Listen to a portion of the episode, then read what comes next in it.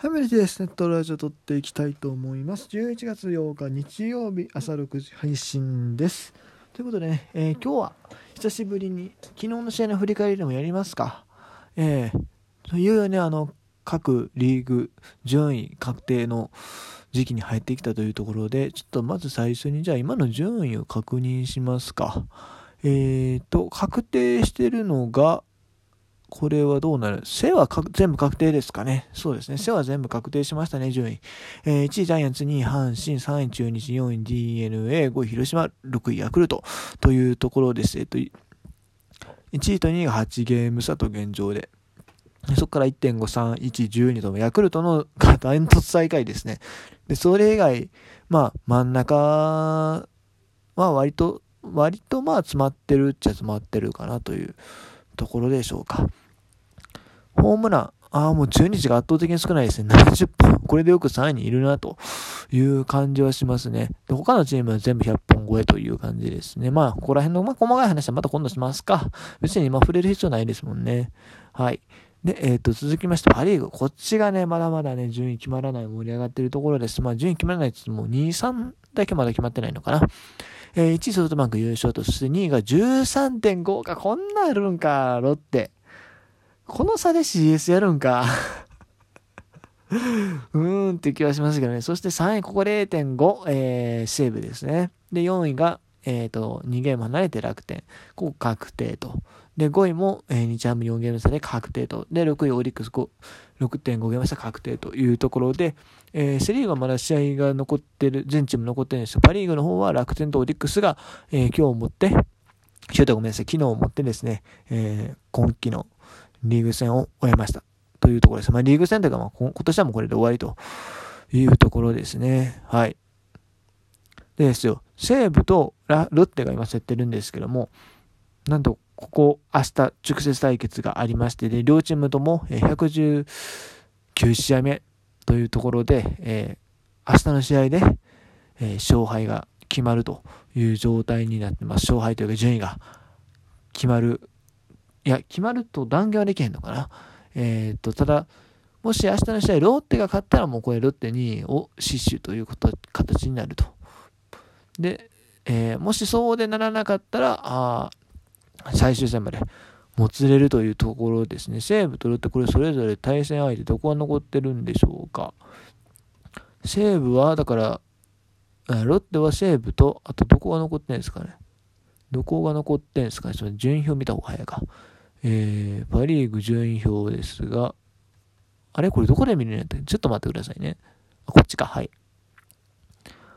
そうですね、ロッテは、えっ、と、西武と、あと日ハムか。うんごめんなさい。西武と、そうですね、日ハムの試合が残ってる。で、西武は、えー、ロッテと、ハームじゃない、ソフトバンクの試合か。残ってるというところで、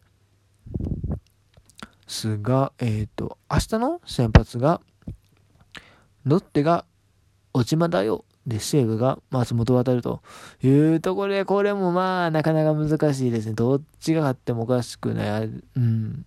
小島3.64、7勝8敗。松本4.44、6勝6敗。どっちが勝ってもおかしくないですね、マジで。これも明日の試合要注目といったところですが、まあ今日の試合ですよ。今日じゃない。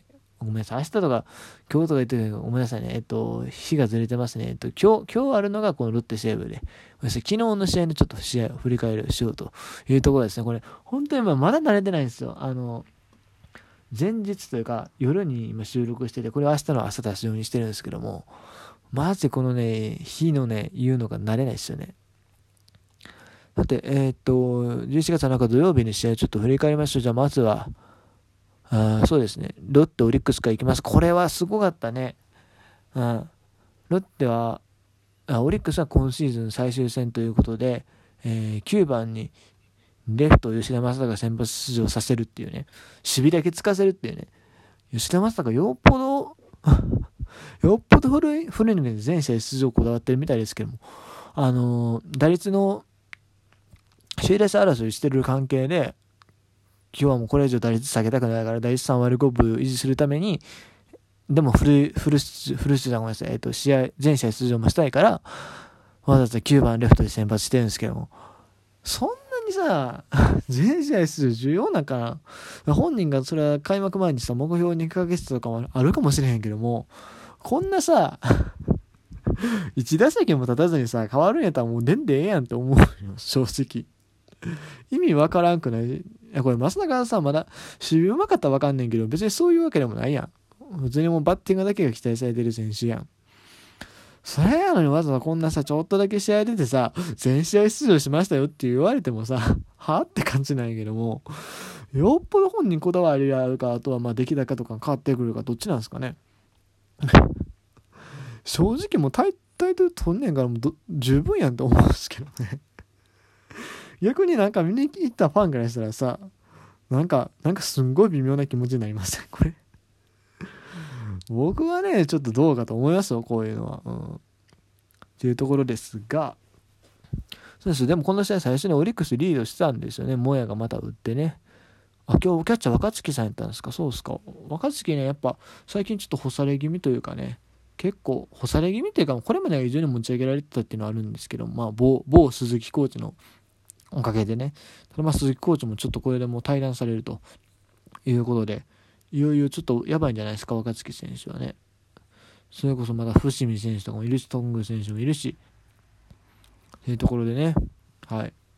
そうでもオリックス先制したんですけども、その、ね、ロッテですよ、ロッテ。ロッテ先制されたところ、これ逆転したんですよね、4回に。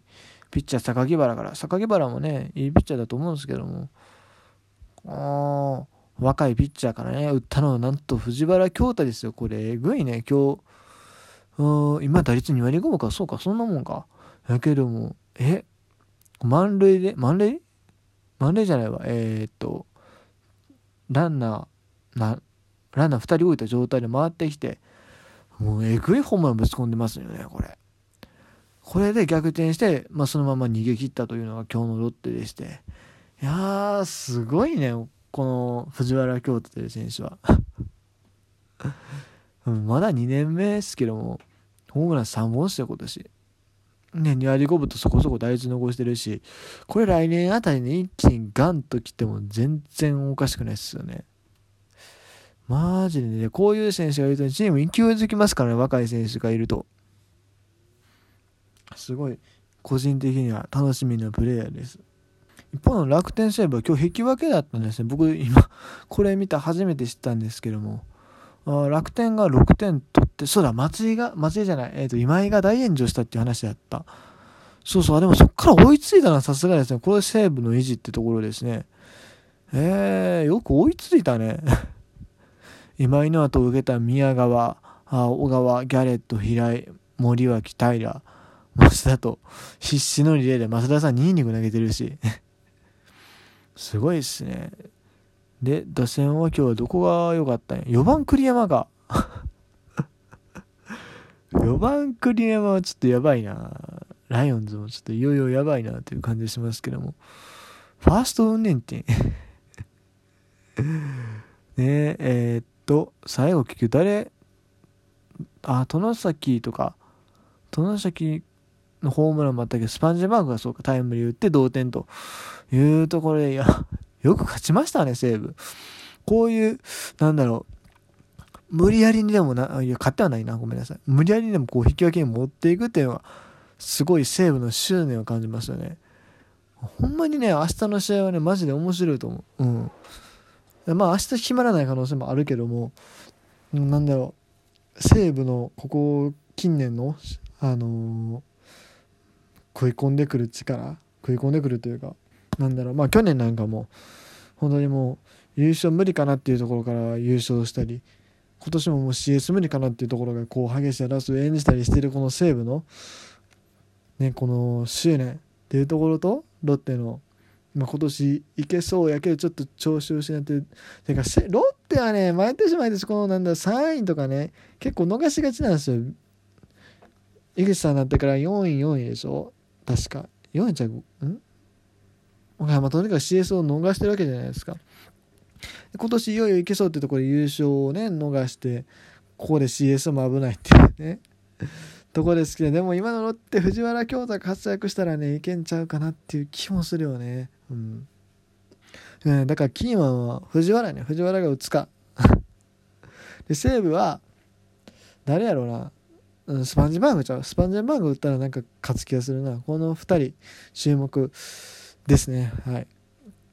そしてですよえー、っとヤクルト巨人の話もしますか？あヤクルト巨人はでもあれよね。岡本と村上がねお互いにホームラン2本ずつ打つっていうね。ちなみに今日は阪神大山もホームラン打ったんですけども。これまあ岡本で確定かな。この試合数でよく30本乗せてきましたね。ってとこですね。はい。じゃあごめんなさい最後阪神広島もちょっと触れますか。阪神広島はねいや阪神勝ちましたけどもねまあ秋山良かったっていうのはねそれ褒めてあげたいところではあるけども。あれっすよねやっぱ石原さんの引退試合ということで今日は8回からマスクかぶってそして打席に立って能見さんと対決してで最後磯村と交代っていう形だったと思いますが僕もねしっかり、えー、ラジオの方でそれもねいつも MBS で聞くんですけど今回は RCC かどっかで聞かせてもらいました。あの広島側の方であえてね聞かせてもらいました。本当にお疲れ様です。僕の中で長年ねやっぱ広島のキャッチャーといえば石原倉のイメージが強かったんです。石原倉白浜ぐらいしかね広島のキャッチャーいないイメージだったんですけど僕の中では。